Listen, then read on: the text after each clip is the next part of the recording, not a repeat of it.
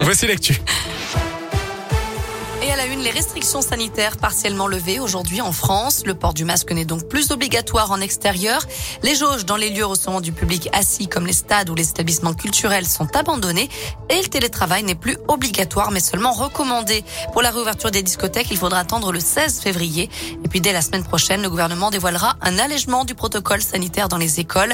Une adaptation qui entrera en vigueur à la rentrée des vacances de février. Notez qu'à partir d'aujourd'hui, les personnes immunodéprimées peuvent obtenir gratuitement en pharmacie des masques FFP2.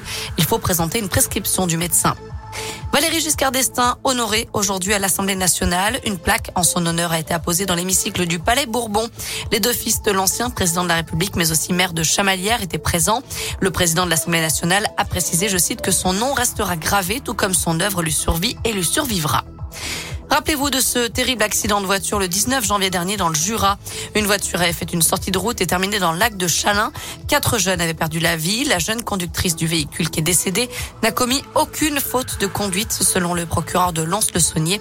La voiture a vraisemblablement glissé sur la route verglacée. Le seul survivant, un adolescent de 15 ans, a été entendu par les enquêteurs. Selon lui, la conductrice roulait à une vitesse adaptée. Ses examens toxicologiques se sont révélés négatifs. Il était l'un des fondateurs d'SOS Racisme. Le sénateur socialiste de l'Essonne, Olivier Léonard, est décédé la nuit dernière des suites d'une longue maladie.